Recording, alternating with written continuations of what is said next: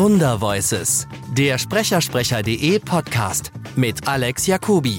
Unser heutiger Gast ist eine der markantesten Stimmen, die es in Deutschland überhaupt gibt. Egal ob als Dr. House, Lord Garmadon in Lego Ninjago oder zum Beispiel Mr. Wednesday in der wirklich fantastischen Amazon-Serie American Gods. Der Mensch hinter dieser Stimme ist K. Dieter Klebsch. Viel Spaß bei unserem Gespräch.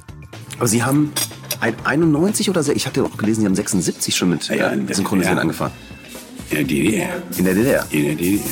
Und da habe ich aber eben nicht sehr viel machen können, aus dem einfachen Grunde, ich war hier, Potsdam, am Theater. Ja. Und um nach Berlin zu kommen, Ostberlin, brauchte ich hier vom Luisenplatz mit der Straßenbahn zehn Minuten. Dann warst du am Bahnhof hinten im Wald, der damals der Hauptbahnhof war. Und dann fuhrst du mit dem sogenannten Sputnik Doppelstock Zug außen rum. Also wenn du in Richtung Berlin fuhrst und dann irgendwann links aus dem Fenster gucktest, sahst du immer Westberlin. Das dauerte bis Schönerweide, ich weiß gar nicht, eine Stunde. Dann nochmal mit der Straßenbahn, die meist nicht kam. Also mit anderen Worten, ich brauchte mehr als zwei Stunden, um da hinzukommen. Oh, okay. Und da ich hier am Theater, dem Herrgott sei Dank, sehr viel zu tun hatte, hätte es äh, bedeutet, ich würde versuchen, um zwei nach der Probe zwei Stunden zu fahren. Das wäre vier. 16 Uhr. Und dann hätte ich aber eigentlich schon wieder blitzartig zurückfahren müssen, weil ich ja vielleicht um 19 Uhr Probe hatte. Ja. Und äh, insofern war das überhaupt nicht zu realisieren. Irgendwann habe ich dann ein Auto gehabt. Da ging es aber an den Nachmittagen auch nicht. Das macht überhaupt keinen Sinn. Und nur wenn ich frei hatte. Und dann habe ich entsprechend wenig gemacht. Und dann gab es eine Firma, die hieß TV Synchron. Und es gibt heute auch noch eine Firma unter dem Namen. Die waren Atlashof und die machten nachts. Ah, okay. Das bedeutete, also wenn du eine Probe hattest, konntest du dich um 10 Uhr in das Auto schmeißen. Es war, da ging dann etwas, es ging etwas schneller, weil ja auch keiner mehr auf der Straße war. Also die Straßenverkehrsordnung war mit den Gehsteigen hochgeklappt. Und dann habe ich da sehr viel gemacht. Also für meine Verhältnisse, für die Verhältnisse, dass man also fest am Theater engagiert war, habe ich da sehr viel gemacht. Naja, und dann passierte das, was das Leben vieler Deutscher verändert hat. Der 9. November kam, 89. Ein paar Dauts, da lag die Mauer um. Und ich hatte einen sehr guten Freund, der war im Juni ausgereist, nach zwei Jahren Wartezeit. Der rief mich am Abend des 9. an, 10, halb elf. Dieter, wo bleibst du denn? Ja, ja, ich sitze hier zu Hause, ich verstehe die Welt nicht mehr. Ich war alleine, meine Frau hatte einen Termin in Berlin. Witzigerweise in einer Schallplatte, das war direkt gegenüber vom Reichstag, im ehemaligen Palais von Herrn Göring, war die Schallplatte untergebracht. Okay. Und an dem Abend, ohne zu wissen, was das für ein Abend war, sie hatte schon zwei drei Termine vorher. Da war ja die ganze Situation in Deutschland, also konkret in der DDR, das war ja alles sehr aufregend. Und da hat sie an dem Abend den, mit einer Kollegin zusammen den, den Typen, der da für die Aufnahmen verantwortlich war, also der auch Schlüssel hatte, lass uns doch mal rausgucken, lass uns doch mal rausgucken. Nein, das ist verboten, lass uns doch mal. Okay. Und dann hat sie wirklich aus dem Fenster geguckt oder aus einem der Fenster geguckt, die zum Reichstag gingen. Und unten war ja der Todesstreifen. Na, dann ist sie in Berlin geblieben. Ich war alleine zu Hause. Also der Freund rief an, wo bleibst du, wo bleibst du? Ich sage, ich kann nicht. Erstens bin ich bis trunken. Ich hatte einen kleinen drin, weil ich immer. Ich glotzte in den Fernseher und verstand, ich war relativ spät nach Hause gekommen mit der Probe und wusste mal nicht, was reden die denn da. Da war aber die Bornholmer noch nicht auf. Die ist ja erst später aufgemacht worden. Elf oder so. Ich habe hier so viele Arschlöcher in der Wohnung, die ich gar nicht haben will. Los, komm rüber. Ich sag, außerdem habe ich auch hab gar kein Auto. Wie was damit? Ach nee, ich habe ja ein Auto. Fiel mir dann ein, wir hatten uns nämlich im Sommer, weil meine Frau in Berlin am Theater war. Und ich, wie erzählt, nachts gelegentlich auch Termine hatte, auch Hörspiel und so. Haben wir uns einen Trabi gekauft in Thüringen im Juli. Einen fünf Jahre alten Trabant. Für 15.500 Ostmark. Was ich unglaublich viel Geld war, oder? Natürlich. Und vor allen Dingen kostete der neu irgendwie 11.000 oder so. Aber na, da bekam es aber ein nach 10 oder 13 Jahren Wartezeit. Okay. Das war der Unterschied. Wir brauchten ja ein Auto. Der, da, die Pappe stand also da unten in der Einfahrt. Aber ich konnte ja nicht fahren. Einen Ausweis hatte ich außerdem auch verloren. Also da, da kam etliches zusammen, was mich daran hinderte, den Boden von West-Berlin zu betreten. Und ich hatte zu tun am Theater. Und dann habe ich mir Zeit gelassen. Und dann kamen ja diese vielen Geschichten, die man so hörte. Die Ossis drücken die Preise und äh, bla bla bla. Und da habe ich gedacht, ach, das ist ganz gut, dass du noch nicht drüben bist. Die Mauer war ja noch nicht so lange weg. Außerdem stand sie ja immer noch. In Babelsberg von mir, äh, da wo ich wohne, äh, zu Fuß, keine Ahnung, fünf Minuten standst du vor der Mauer. Und dann irgendwann, mein Freund drängelte mich immer, mach, komm, ich helfe dir. also synchronisierte sehr viel. Er. Und dann habe ich irgendwann eine Premiere gehabt, das war dann Anfang 91. Da habe ich ihn angerufen und gesagt, du, jetzt habe ich nur noch Vorstellungen, keine Proben, jetzt könnten wir das machen. Dann hat er mir gesagt, was ich machen soll. Vorbereiten, blatt, bla bla bla.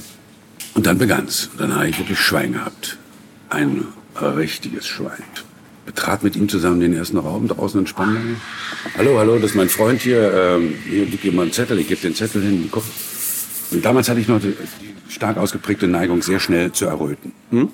Ich war zwar schon über 40, aber ich musste ja nur daran denken, dass ich gleich irgendwann rot werden könnte. Wurde ich schon rot, also brauchte ja keine Anlässe. Und die guckt mich an. Können Sie heute? Wie? wie? Ja, äh, heute. Wir hatten, wir hätten jetzt eine versetzte Schicht, die beginnt um 14 Uhr, das war so halber eins. Und der Kollege, der die männliche Hauptrolle, kleines französisches Fernsehfilmchen, sprechen sollte, hat mich gerade angerufen, der kann nicht. Sein Weisheitszahn. Oh.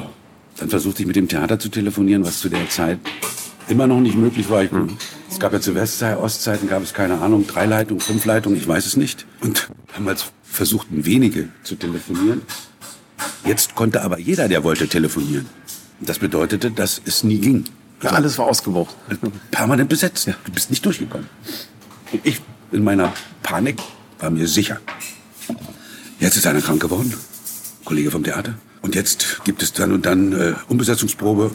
Die rufen bei dir zu Hause an und erreichen dich nicht. Und dann ist die Kacke am Dampfen. Und mein Freund sagte immer, ey, mach das, mach das, das ist eine Chance, mach das. Also ich wurde puterrot aus verschiedenen Gründen.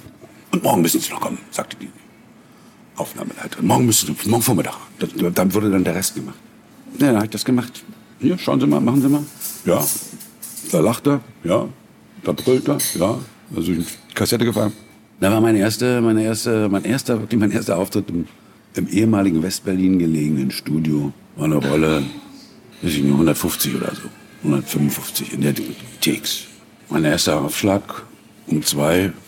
Ich war nach zehn Minuten schweißnass. Hat ein Hemd an, weiß noch. So, ja, trag die Klamotten immer schon Ewigkeiten über den Hosen, also die Hemden. Deshalb fing ich an aufzuknöpfen. Drunter hatte ich ein T-Shirt. Das brachte dann nicht so die richtige Befreiung. Dann habe ich es ausgezogen. Das brachte es auch nicht. Weiter ausziehen war ja nun leider nicht drin. Es war klitschnass hier unter den Titten. Alles nass. Und der Schweiß hing mir wirklich an der Nasenspitze. Am Pult gestanden und tropfte auf den Text. Und einen Puls hatte ich bestimmt 130, 140 oder sowas. Und stand so mit leicht geöffnetem Mund vor dem Mikro. War ja alles neu. Cutterin war neu. Ich musste den Knopf drücken, war neu für mich. Machte immer die Cutterin hatte den Regler, hat sie dir einen O-Ton Osten. Und dann hast du gesagt, danke. Hat sie, du musst dich nur mal um deine Texte kümmern. Hast allerdings mal Blätter in der Hand gehabt, weil die mitunter sehr lang waren, die Takes. Da lag der. Und dann habe ich gedacht, der muss doch mich jetzt hinten fragen, der, der, der, der Kollege Toningenieur, was machen Sie für Geräusche? Weil mein Puls hörte ich im Resonanzraum Maul. Gagong, gagong, gagong, gagong. Ich hörte ihn. Ich glaube, ich spürte ihn mehr, als ich ihn hörte. Ja, dann haben wir angefangen. Das war auch sehr aufregend. Weil ich natürlich immer verpasst, den O-Ton auszumachen. Das war noch die Kassettenzeit. Wenn die zurücklief, machte sie ja immer, und du hast den O-Ton nicht ausgemacht. Die Sprache läuft rückwärts. Ich haute dann mal drauf. War dann auf diese Scheiße da fixiert. Ach, dann guckte ich ins Buch. Ach, dann guckte ich hoch und dann sah ich schon wieder die rote Lampe und wusste gar nicht, was ich machen sollte, weil ich hatte natürlich vergessen, mir den Text anzugucken. Also ich war, stand unglaublich unter Druck. Und das kriegte die natürlich auch mit. Und dann, weiß ich nicht, das ist so, ja, nach 10, 20 Takes, wo ich immer wieder vergessen habe, diesen scheiß Knopf da zu drücken. Und das jaulte jedes Mal durch. Und sie konnte das von ihrem Platz aus nicht. Es ging nur, wenn ich ihn anmachte, die Notung, musste ich ihn auch wieder ausmachen. Und ich war, saß so am Tischchen, so anderthalb Meter neben mir. Stand sie vorsichtig auf, da, oh, jetzt muss auf Toilette. Nee, sie musste nicht auf Toilette. Sie kam zu mir ans Pool. Aber wirklich so, mit dem Ton, Ihnen jetzt wirklich nichts Böses. Bitte glauben Sie es mir. Also das war die Haltung. Ich habe jetzt gerade mal auf die Disposition geguckt. Sie dürfen sieben oder so gehen. Ich bin aber noch bis zehn hier. Und wenn Sie das immer wieder machen mit dem Knopf, bin ich nicht mal mehr bis sechs hier. Weil dann drehe ich durch. Wutsch war wieder Anlass, eine rote äh, Gesichtsfarbe zu bekommen. Und mit dem Schweiß hat mich inzwischen gar nicht mehr interessiert. Das war eher, das lief, weil es laufen musste. Ja, dann habe ich das Ding gemacht. Ach so, dann kam doch, das, das war ja auch herrlich. Also da, in dem Falle fing ich wirklich alleine an. War einfach so disponiert. Fing ich alleine an. Es war aber klar, es kommt noch jemand. Musste eine Frau sein. Vom Namen her. Naja, und irgendwann eine Aufnahme gemacht. Die Tür geht auf. Da war der Monitor, da war die Tür. Ich sehe die Tür, die Tür geht auf. Kommt eine Frau rein. Hochgewachsen, blond. Damals rauchte man noch. Man durfte noch im Atelier rauchen. Im Atelier? Ja, ja. Also, es war nicht verboten. Ja. Natürlich gab es Kollegen, die das nicht gut fanden, aber es war möglich. Also sie hatte eine Zigarette in der einen, Handtäschchen hier so drüber und äh, Kaffee in der anderen. Hat sie irgendwie wahrscheinlich Wurri die Tür aufgemacht. Ich natürlich wollte, keine Hand, ich mach nichts, ich mach sie zu. Okay. Sie kommt rein, wird begrüßt. Die Regie sagt, oh, ist da, Mensch, tolles Gefühl, bist dran. Damals stehen ja immer im Atelier diese Barhocker. Und äh, sie zieht sich so mit dem Fuß den Hocker unter den Arsch, sitzt wirklich, hat alles noch so, macht mit dem Ellenbogen den O-Ton an, guckt drauf, macht ihn aus, wartet, also hat Worte aus dem Buch genommen, ne? 3, 2, 1, Bratsch. Und wie ich dann später erfuhr, wurde das, äh, wird das im Synchron oder wurde das zumindest damals in einen Ass gesetzt. Also mit einmal gucken, drauf, Take. weg. Ja. Das war nicht gut für meine Psyche. Das war gar nicht gut. Ich wusste, dass sie zwei, drei alleine hatte. Dann waren wir zusammen dran. Dann war, ich, war sie wieder allein. Und dann schlich ich mich mal irgendwann so, stellte ich mich neben das Pult. Ich wollte sie ja nicht stören. Machte so einen langen Hals und guckte, versuchte mal so rauszukriegen, in wie vielen Takes wir zusammen sind. Und war immer froh, wenn ich sah, das ist versetzt gedruckt. Weil ich wollte ja nicht, ich vielleicht am Ende des Takes ja, mache ich. Oder irgendwas ganz Einfaches. Und sie vorher zwei Zeilen und ich verkacke dann. Ich wusste ja damals, das war mein erster Termin. Ich wusste nicht, dass es überhaupt kein Problem ist, dass man dann sagt, okay, du, das lassen wir und dich nehmen wir aufs zweite Band. Keine Ahnung. Also, dass ich ihr was kaputt mache, wo sie doch so großartig zu sein scheint. Ja, auch wahr. Er hat dann mehrere Esser versenkt. Ich habe dann auch mal irgendwann, das war, glaube ich, nur zwei Worte oder so. Gucken, machen, weg. Oh, dachte ich, jetzt geht's los. Na, jedenfalls war der Tag zu Ende. Den nächsten Tag habe ich dann auch äh, hinter mich gebracht. Das war natürlich wirklich zu der Zeit, es war, wie gesagt, Januar 91. Da suchten die Aufnahmeleiter sich immer noch gegenseitig zu kontaktieren und zu sagen, weil wir kannten ja nicht die neuen Frauen nicht, die neuen Männer nicht, alle. Ich habe hier eine Rolle, ich würde mal sagen, 35 bis 40. Kennst du da hin? Und ging mal um neue. Weil die, die, die da schon lange ja arbeiteten in dem Metier in Ber- in Berlin, die kannten sie ja nicht. Und dann wurde so gesagt, du, ich hab da hin. Und auf die Art und Weise habe ich mir dann offensichtlich viele Termine erspart, wo man nur einen Lappen mitbringen musste, um die Klinke zu putzen. Weil die haben dann gesagt, du, der hat, der hat bei mir, war ja auch die Wahrheit, der hat bei mir gleich, erster Tag, komm, machen, 150 Takes. Und der kann das, der kann das, der kann das, glaubt mir das. Naja, aber ich hab doch den, und das wurde mir dann später erzählt, ich hab doch den, wisst doch, wer, wenn der Regie führt, der ist doch immer so möglich. Versuchet, vielleicht ist er dir dankbar. Also Im Grunde genommen war ich dann jeden Tag da, in Berlin unterwegs. Jede Probe, die ich am Theater hatte, störte. Aber ich wollte weiter Theater spielen. Ließ sich alles gut einrichten und dann ratzefatze war ich drin in dem Metier. Es gab natürlich auch immer wieder Leute, die ihre Regie führten, die mich, warum auch immer, in ihr Herz geschlossen hatten. Bei denen ich dann sehr viel machen durfte. Schöne Sachen machen. Sodass sich das dann einfach kontinuierlich entwickelte. Also wie gesagt, ich war da wirklich jeden Tag drüben. Erstmal verlängerte Daumstraße, weil da mehrere Firmen saßen, die, du, der, der, der, guck mal jetzt, geh mal hin, geh mal hin, der ist ja in dem Atelier, kannst du ihn dir mal anhören oder angucken, wie der das macht, hm, von dem ich dir erzählt habe. Und dann äh, wurde ich ein bisschen lockerer, also ich schwitzte nicht mehr so viel bei der Arbeit. War dann doch relativ trocken. Und äh, dann habe ich die, man traf sich ja äh, nicht sehr permanent über den Weg. Dann habe ich die Kollegin, Aufnahmeleiterin, dann mal gefragt, nach einer ganzen Weile. Ich sagte, kannst du dich noch erinnern? Oh, weiß ich doch, weiß ich doch, klar, natürlich, ja, ja. Ich sagte, wer war denn das? Wer ist denn da nicht gekommen? Wessen Weisheitszahn war denn für mich derjenige, der den Weg frei machte ins Glück? Und dann hat sie es mir gesagt. Es war Haki, Haki Tenstedt. Ich sage ja ehrlich, ja. Und äh, mit ihm habe ich, warum auch immer, damals viel zusammengearbeitet. Also wir sind zusammen im Atelier. Geht es Ihnen? Klebsch, geht es Ihnen, Herr Tenstedt? Und dann habe ich irgendwann mal gesagt, ich wollte mich übrigens mal bei Ihnen bedanken. Das heißt, Quatsch, nicht bei Ihnen, na doch schon bei Ihnen. Aber eigentlich, genauer gesagt, bei Ihrem Weisheitszahn. Und was sagt er? Ja, na, weil der hatte das irgend, der hatte irgendwann mal Zahnschmerzen. Das lag aber für ihn lange zurück. Also das hat er ja noch nicht mehr so im Kopf gehabt. Wieso das denn? Dann habe ich ihm die Geschichte erzählt und äh, sagte er, ach, Sie waren das? Ich sage, ja, tut mir leid, ich war das. Es freut mich. Sie, das war freut mich. Das freut mich wirklich. Denn, das muss ich Ihnen mal sagen, am nächsten Tag ging's wieder. Ne? Ich angerufen. Ich sagte, übrigens, ich wollte sagen, ich könnte jetzt wieder. Da hat man mir gesagt, nee, muss nicht mehr. Hat sich erledigt. Und das sagte, naja gut, ich habe ja, ich hab mich ja im Grunde nie für nicht ersetzbar gehalten, aber ja, bei den Weißanschein kann ich sprechen, 24 Stunden später, ich kann widersprechen, nur hat ein anderer gemacht. Eine schöne Geschichte, ja.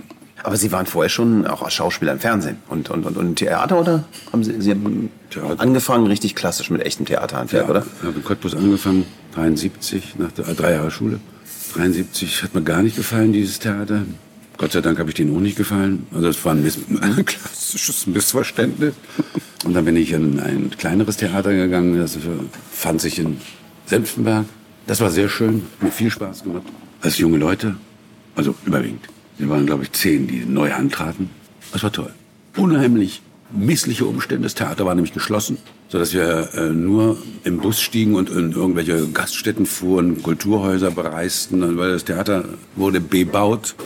Dass es gebaut oder umgebaut wurde, davon kriegte man nicht so richtig viel mit, weil es ging und ging nicht weiter. Es war ein Jahr dann zu. Naja, da war ich dann zwei Jahre alt. Meine Frau war dann in Potsdam, ist auch Schauspielerin. Und dann habe ich gedacht, ich versuch's auch mal.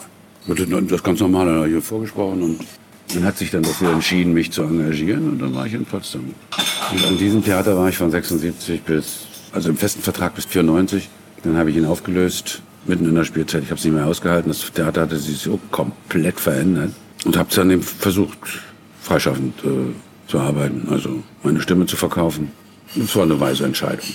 Äh, Ich meine jetzt äh, wirklich äh, eine weise Entscheidung insofern, weil die Tätigkeit an sich macht mir unheimlich viel Spaß. Aber das kann man eh nicht, ne, man kann es ja nicht voneinander trennen. Also ich finde es so großartig, dass man, dass man, äh, da ja die Vorlagen existieren, sehr schnell zu einem Ergebnis kommt. Ja. Ähm, dass man natürlich, das liegt in der Natur des Menschen, den einen sehr gut leiden kann von den Kolleginnen und Kollegen, mit denen man zu tun hat, und den anderen weniger. Es ist aber nicht so, dass man sich äh, sehr ärgern muss, weil äh, in dem Falle, du kannst ja den Film, du kannst die Folge der Serie nicht neu erfinden, auch wenn du es vielleicht als Regisseur gerne möchtest. Das ist aber der falsche Platz. Weil da hast du wirklich, das ist alles vorgegeben, alles klar. Nun kann man natürlich sagen, oh, der Und heute mehr als früher, oder? macht's nicht so, naja, nee, also ein Film war immer schon ein Film. Ja, aber es gab doch in den 70ern wirklich teilweise. Davon kann ich, über die 70er kann ich nicht sprechen. Da war ich noch nicht dabei. Aber sagen Sie mal, was Sie meinen. Ähm, ich ich habe mit, mit Joachim Kerzel zum Beispiel drüber geredet Ja. und, und mit Manfred Lehmann, äh, wo in den 60ern und 70ern unglaublich Freiheit in der Synchronisation war und die wirklich äh, adaptiert haben und übersetzt. Aber damit meinen, aber damit meinen Sie jetzt aber die, die, was genau, Sie sagen. nur, nur den Also, Dialog natürlich. Die, die Serie, die zwei, die ist ja, die ist ja in, äh, glaube ich, eine englische, wenn ich das recht erinnere. Die ist ja da einfach so durchgegangen und dem, durch die Synchronisation, sie in Deutschland so ein Hit war, ist sie ja wieder zurück. Und ich weiß nicht, ob die da noch mal dran gedreht haben, keine Ahnung. Aber erst dadurch, durch den Erfolg in Deutschland, ist man mehr in, in, in in England auf diese Serie aufmerksam geworden als bei der Erstausstrahlung. Das ist durchaus möglich. Also wobei es natürlich auch so ist, also das werden die Herren, die Sie gerade erwähnt haben, die beiden werden das besser wissen. Das, ob es damals auch schon die äh, Supervisor gegeben hat, die dann, nein, sag mal so, die ja dann auch im günstigen Falle der deutschen Sprache mächtig sind. Und, oh, warte, warte, warte, warte, warte, nein, was sagt er? Was sagt er? Ah, lass mich noch mal original hören. Na, das ist falsch, das ist falsch. Er muss sagen, äh, es gibt keine deutsche Übersetzung, das weiß ich, aber näher dran ist das. Das ist das damals, also bei der Serie, die zwei garantiert nicht gegeben hat, das dürfte auf der Hand liegen. Ich erinnere mich jetzt, ich habe gerade Quatsch erzählt, es war Irina von Bentheim, die mir das erzählte. Ja. Die wirklich sagte, früher hätten sie eine wirkliche interpretative Freiheit gehabt. Ja. Und mittlerweile würde, also gerade bei den ganzen Netflix-Serien, so controlled, dass das eins zu eins ja, ja. durchkommt. Vor allen Dingen ist es ja wirklich so, dass die, dass die ja, ähm, das ist ja jetzt seit Jahren so, also zum, konkret bei Kinofilmen, dass du ja da x Varianten synchronisierst, weil dann kommst du noch mal und dann kommst du noch mal, weil jetzt haben sie da noch was weggeschnitten. Das bedeutet aber, du musst jetzt bei dem, da der Text kürzer ist, musst du auf Punkt gehen. Mhm. Alles klar. Oder aber futsch, da haben sie hinten noch was rangeballert oder komplett Szenen, die du schon synchronisiert hast oder eine Szene raus, dafür eine ganz andere rein, weil sie ja permanent dabei sind, zu versuchen, nach welchen Gesichtspunkten, das erschließt sich mir mitunter nicht, ähm, zu optimieren. Mhm. Also der Erfolg, Erfolg, Erfolg, Erfolg. Und da wird da viel drin rumgefeckt. Also da wird geguckt, geschaut, gelauscht, gehört. Und manchmal ist es aber eben auch so, dass, äh, Gott sei Dank selten, dass du dann wahnsinnig wirst. Ich sagte immer, hier, Gott, nochmal, jetzt scheißen die sich wieder ein. Das, ist einfach, das sind dann, wo dann, wo dann Begriffe oder Worte ausgetauscht werden, komme ich noch nicht mal zum Gähnen. Hm, das ist wirklich. Dr. House, Ihre größte, äh, bekannteste Rolle oder ist ja gar nicht? Oder ist das für Sie gar nicht? Ist das eine von vielen? Na, für mich ist es äh, natürlich logischerweise nicht eine von vielen. Aus bestimmten Gründen. Also Dr. House hat mir äh, sehr viel anderer Arbeit gebracht. Ja.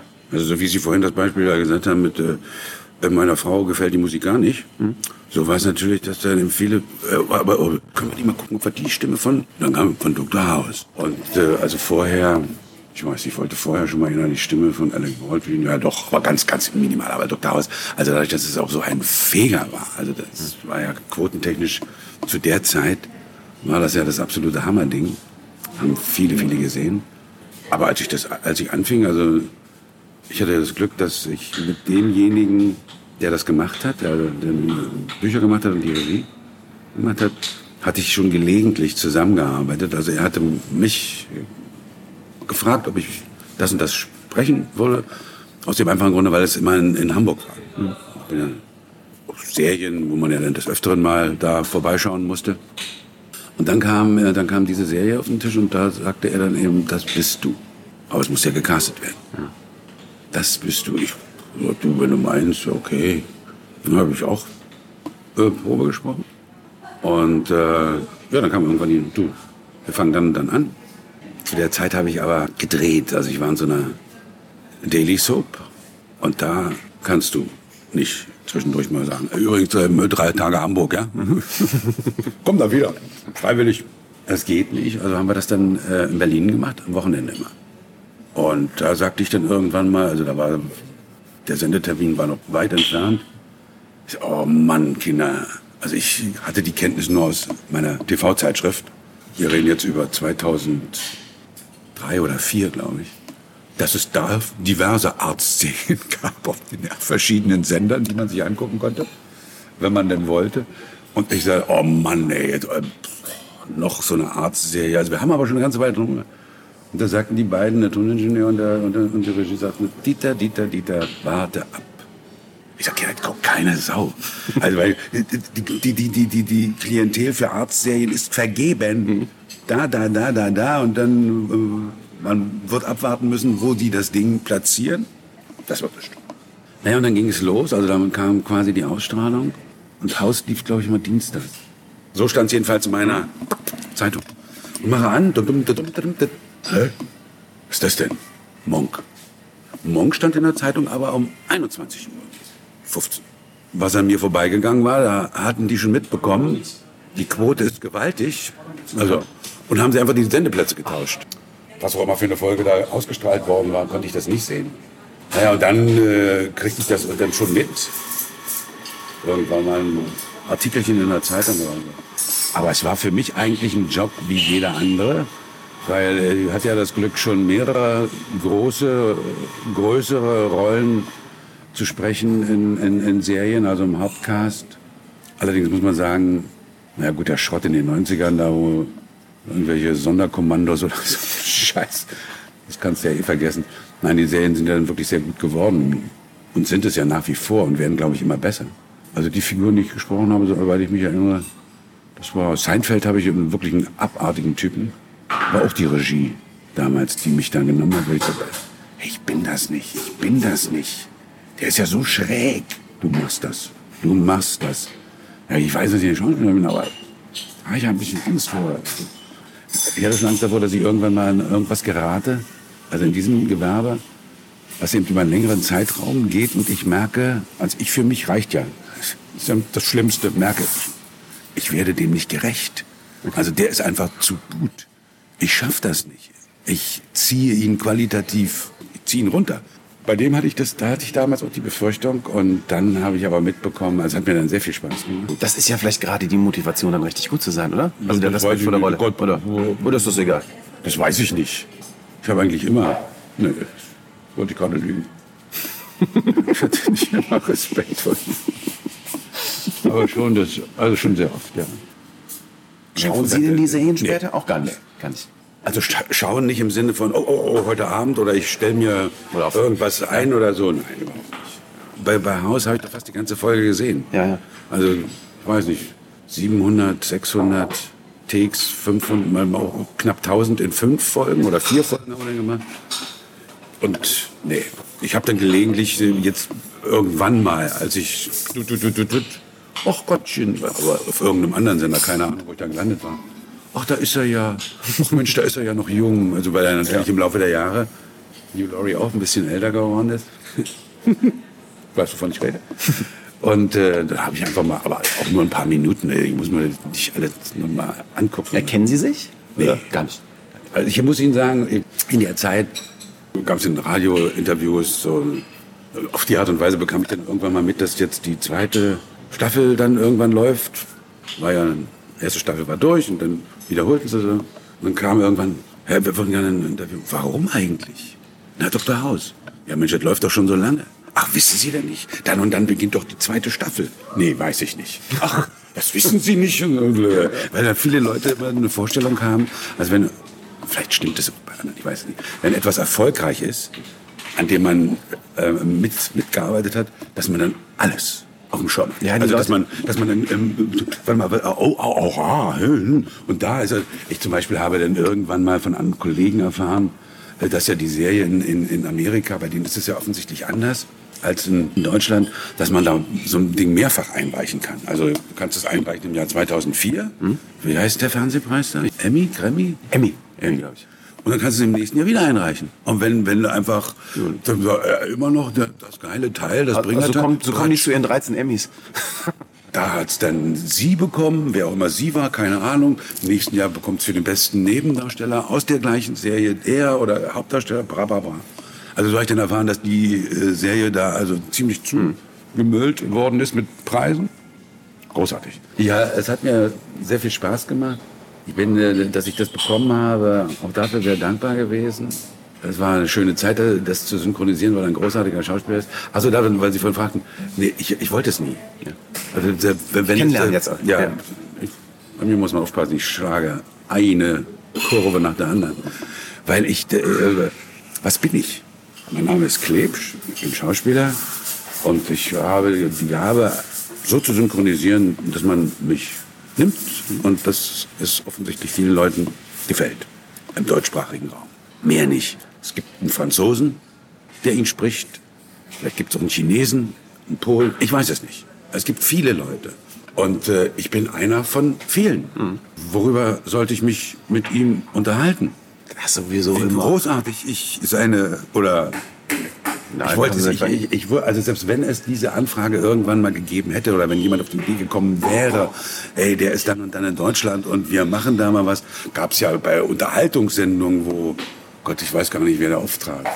Die Stimme von Pampel, glaube ich, war es. Damals Dallas, ja. Larry Hackman. Und die beiden dann zusammen bei Gottschalk dann, oder? Irgendwo, ja. Und das ist eigentlich ein, ein, ein also ich habe mich da ein bisschen fremdgeschämt. Ich finde schon äh, eine sehr gute Synchronisation für, also wenn man einen, einen Kinofilm oder was auch immer, eine Serie im deutschsprachigen Raum verstrahlen will, Deutsch, äh, dann finde ich eine gute Synchronisation schon sehr wichtig, sehr wesentlich.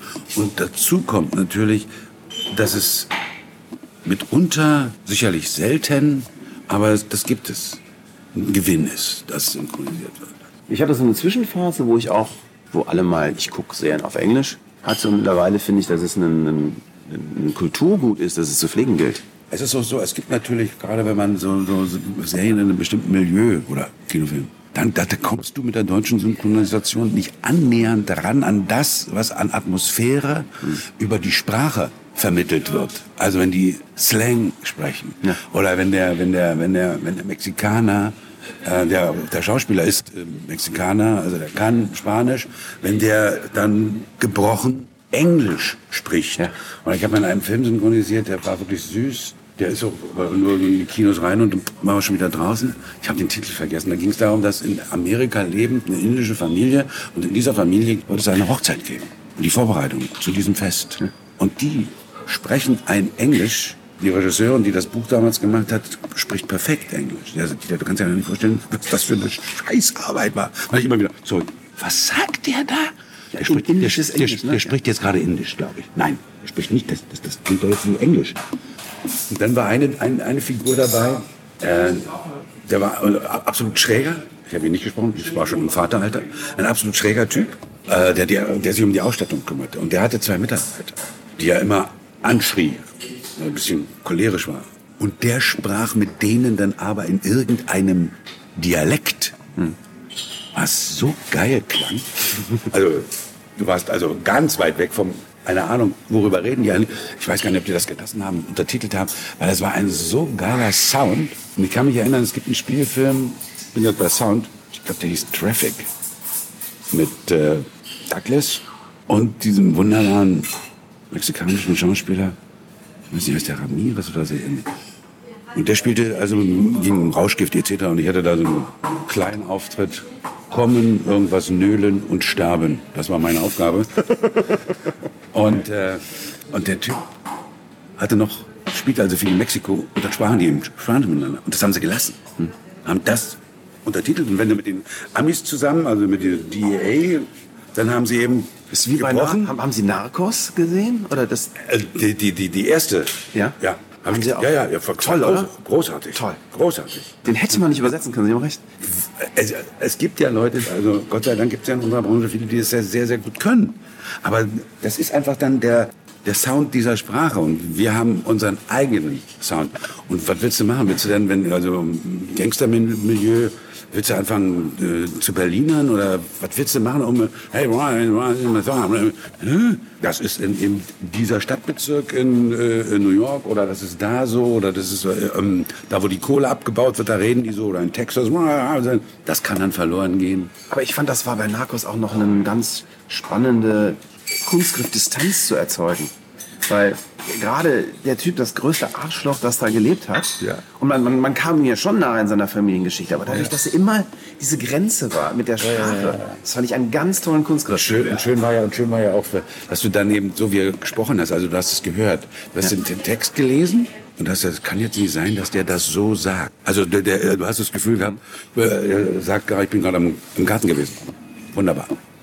Die Rosen duften. Hat mir sehr gut gefallen. Nein, er redet darüber, dass sie die und die Leute umbringen. Und schön, also der Typ, ich fand ihn ja auch großartig, diesen Schauspieler. Eine andere Sache, die ich total faszinierend, also ich persönlich faszinierend finde, ich, ich gucke gerade American Gods. Ja. Und ich musste mich, um ehrlich zu sein, wirklich gerade kurz adaptieren, als wir uns gerade getroffen haben im Auto.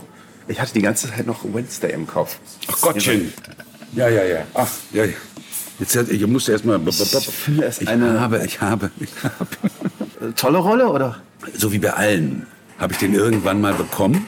Also ich durfte ihn synchronisieren. Ich glaube, es war ein, ein, ein Woody Allen-Film vor ein paar Jahren, wo es so ein bisschen merkwürdig war. Titel vergessen, ich vergesse alles. Und äh, dann hat man das irgendwie gesehen, gehört, fand das okay und seitdem glaube ich, weil auch da bin ich nicht hinterher. Es gibt ja Leute, die so, oh, neuer Kinofilm mit ihm oder mit ihr oder so.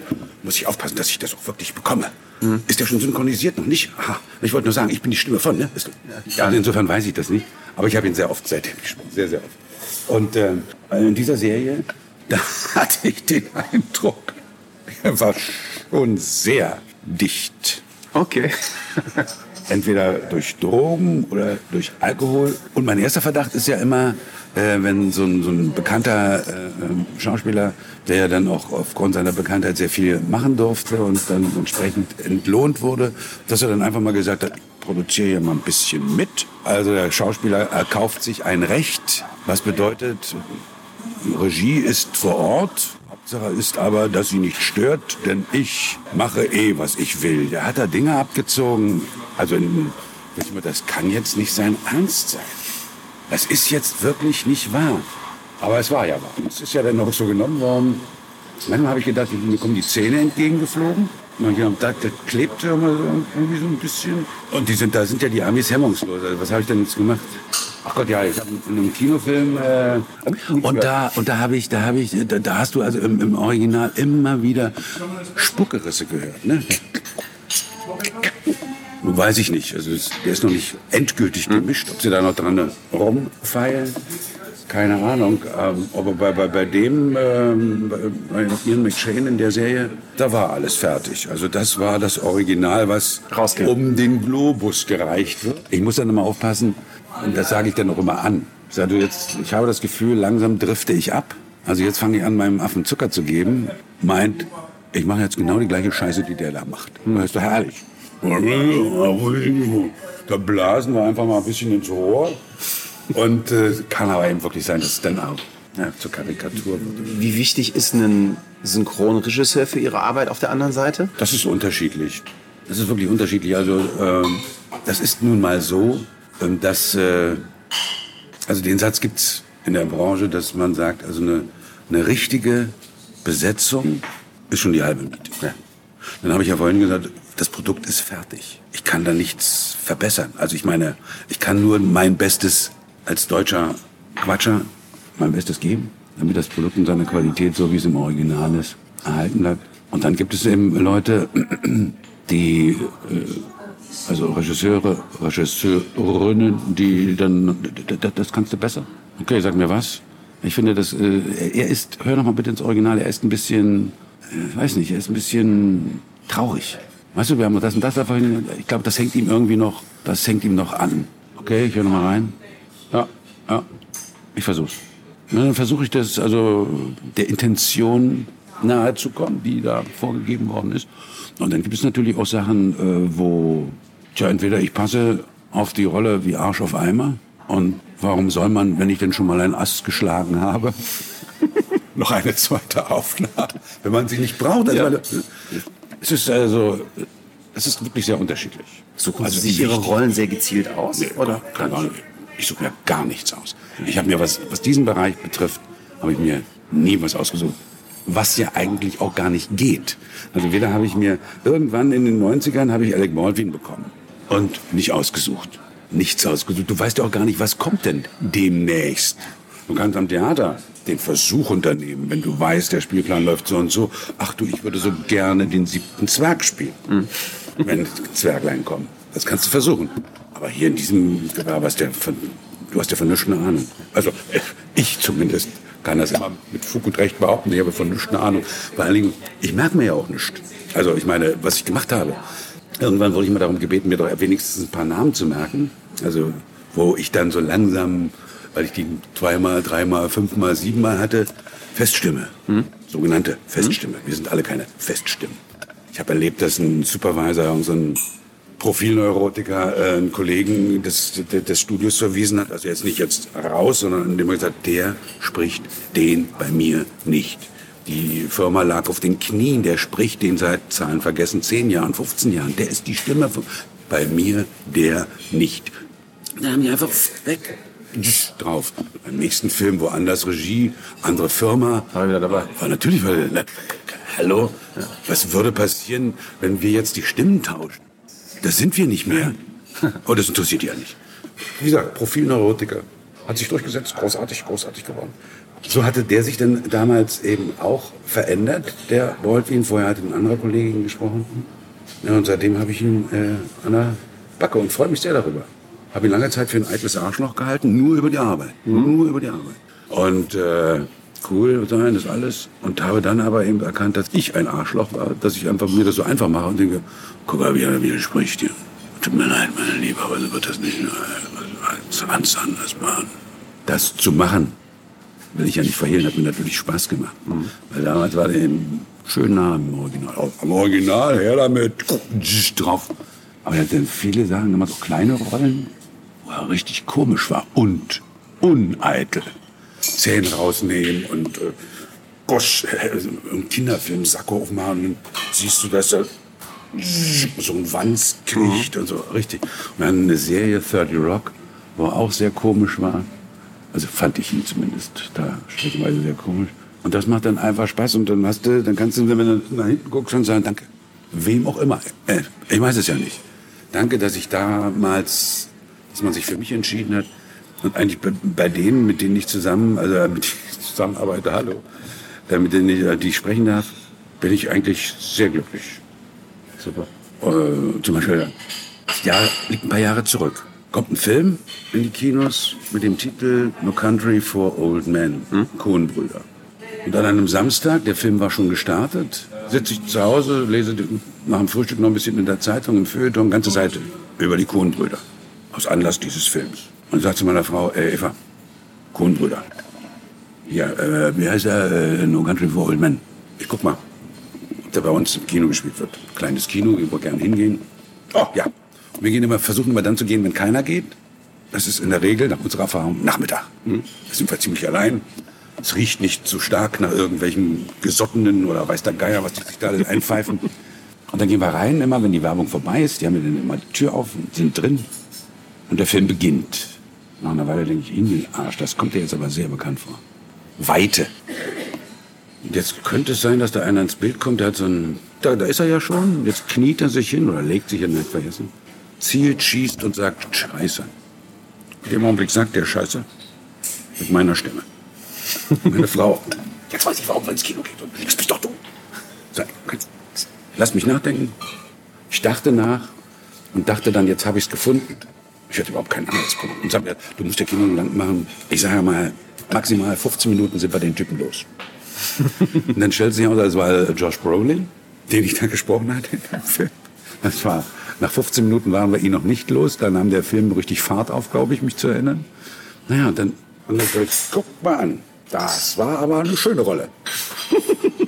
ich hatte zwischendurch immer, warte mal, warte mal. Ah, ja, jetzt checkt der ein. Ich glaube, dann kamen immer Bilder. Hm, dass er jetzt das Geld in einem Klimaanlagen-Dings versteckt. Ja. Dann wusste ich noch Mexikaner, äh, als er sich der Grenze nähert, dann schmeißt er irgendwie noch mit der Tasche rum oder irgend sowas. Also, aber ansonsten alles vergessen. Und dann habe ich irgendwann 14 Tage später, habe ich irgendwann mal eine Hose aus dem Schrank genommen und als ich die angezogen hatte und in die Hosentasche griff, meine Buchhaltung sieht so aus, dass ich mir irgendwo eine Ecke abreiße hm? von Drehbuch. Und dann kritzel ich da immer drauf, was ich gemacht habe. So, keine Ahnung, 37 Takes. Ja, genau. Und dann stecke ich das in die, in die, in die Hosentasche und äh, finde ich es oftmals nicht wieder. Und dann muss ich die Aufnahmeleitung anrufen. Was war das nochmal?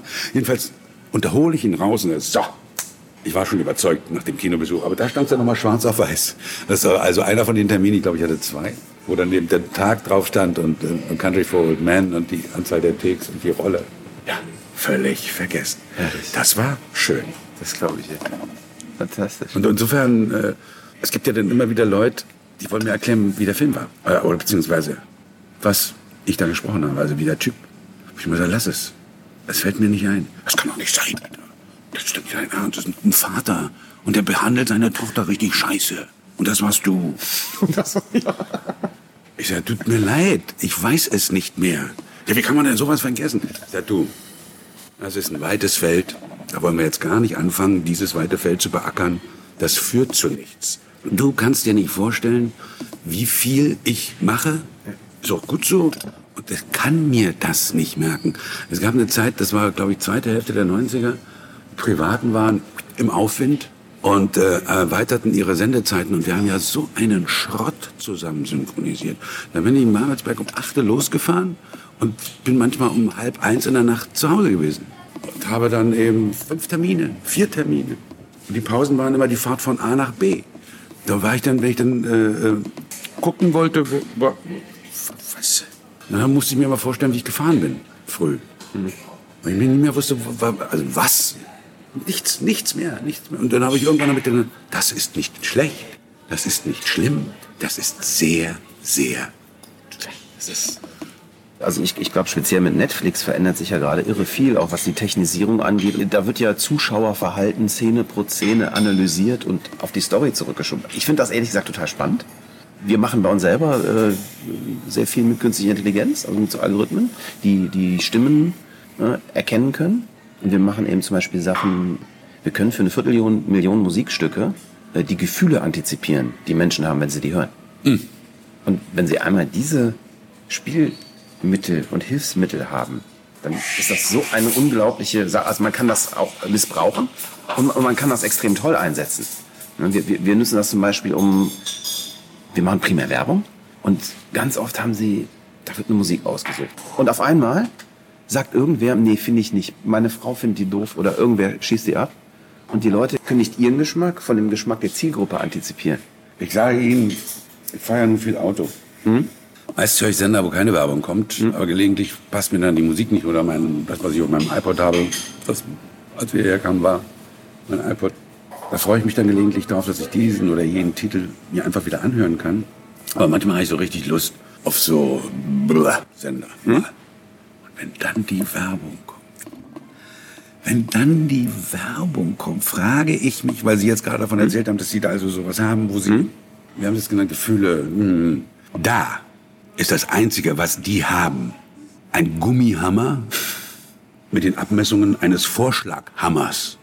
Und da wird, ich weiß nicht wem, gegen die Birne gepocht, der dann in der Endkonsequenz sagt, ja, so lassen wir die Werbung jetzt raus.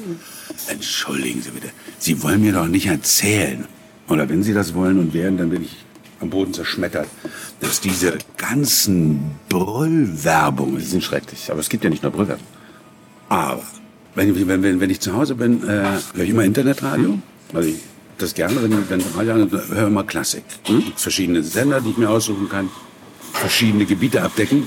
Da kommt auch Werbung, die mir inzwischen nicht mehr gefällt, weil ich immer die gleiche höre. Da sind nur drei, vier maximal.